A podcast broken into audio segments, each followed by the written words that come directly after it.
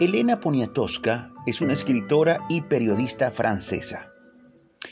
Bueno, en su casa se perpetró un robo y luego del suceso la escritora entró y después de revisar salió y dijo lamentándose, qué pena que los ladrones no se hayan llevado ni un libro. Qué pena.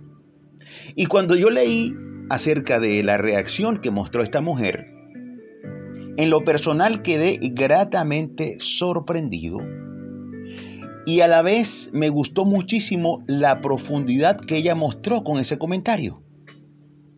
Qué pena que los ladrones no se hayan llevado ni un libro. Cargaron con todo menos con el saber y el estudio. Y la pregunta para ti y para mí sería, dentro de todo lo que hacemos, ¿qué lugar le damos al saber? ¿Qué lugar le damos al estudio? ¿Qué tanto, qué tanto tiempo dejamos para la lectura de un buen libro, para la meditación? ¿Cuánto tiempo de nuestra vida estamos invirtiendo para eso? Proverbios capítulo 9, versículo 6 dice así. Dejad las simplezas y vivid, y andad por el camino de la inteligencia. Y es asombroso el hecho de que Dios nos llama a dejar las simplezas. Nos llama a transitar el camino de la inteligencia, por supuesto.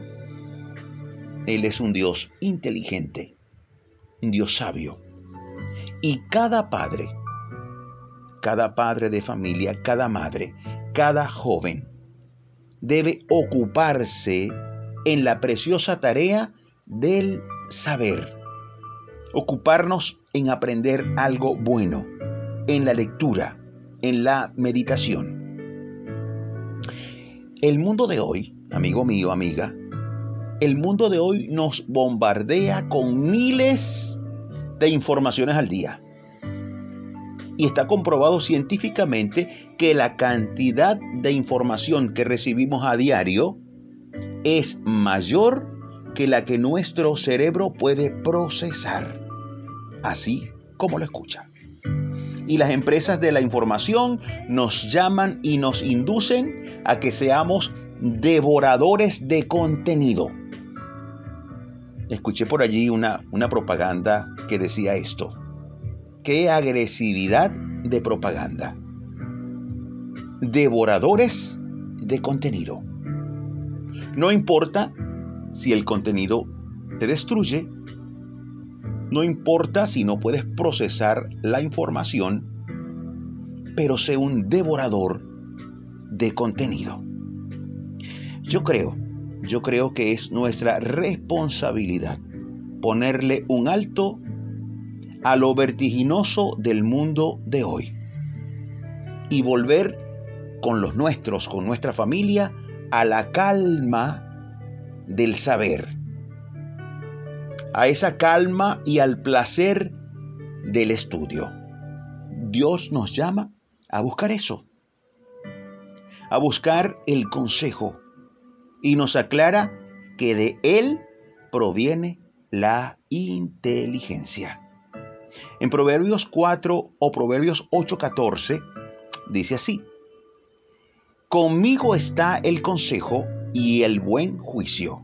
Escucha, conmigo está el consejo y el buen juicio. Yo soy la inteligencia, mío es el poder. Dios dice, yo soy la inteligencia. Así que el leer, el acercarse a Dios, es igual a acercarse a la inteligencia. Una persona que aprende y que actúa según Dios y la sabiduría que proviene de Él, esa es una persona que tiene cada día más conocimiento y que tiende cada día más hacia la paz. Es una persona que se inclina al entendimiento. Así que si en algún hogar hay disensión, hay pleitos, gritos, una continua guerra, pues la salida es buscar y vivir según la sabiduría de Dios. Acercarse a Dios como la fuente del saber. Y aquí entra la lectura. Leer su hermoso libro llamado Biblia. Esas sagradas escrituras que nos elevan a un nivel superior que solo Dios puede dar.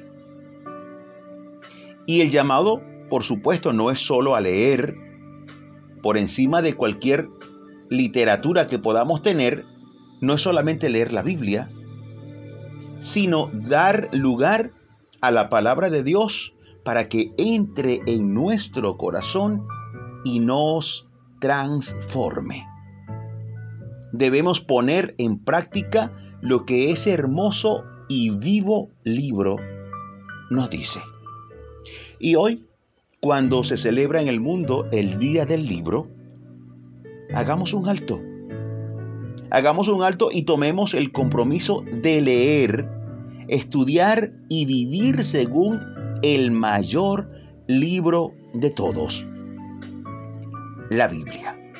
Tómate un tiempo para eso. Y yo quisiera concluir leyendo Proverbios 3, del 1 al 4, dice así, Hijo mío, no te olvides de mi ley, y tu corazón guarde mis mandamientos, porque largura de días y años de vida y paz te aumentarán. Nunca se aparten de ti la misericordia y la verdad. Átalas a tu cuello escríbelas en la tabla de tu corazón, y hallarás gracia y buena opinión ante los ojos de Dios y de los hombres. Y que no se diga respecto de nosotros, es lamentable que no se hayan llevado ningún libro. Esperemos que no sea así. Que desde hoy comencemos a disfrutar la lectura y sobre todo la lectura de la fe, esa palabra de Dios.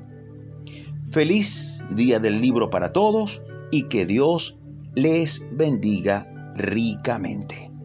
Si deseas comunicarte conmigo, puedes escribir a mi correo imerenarvaez.com.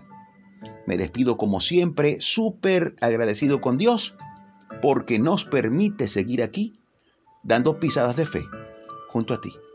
Hasta la próxima, Dios mediante.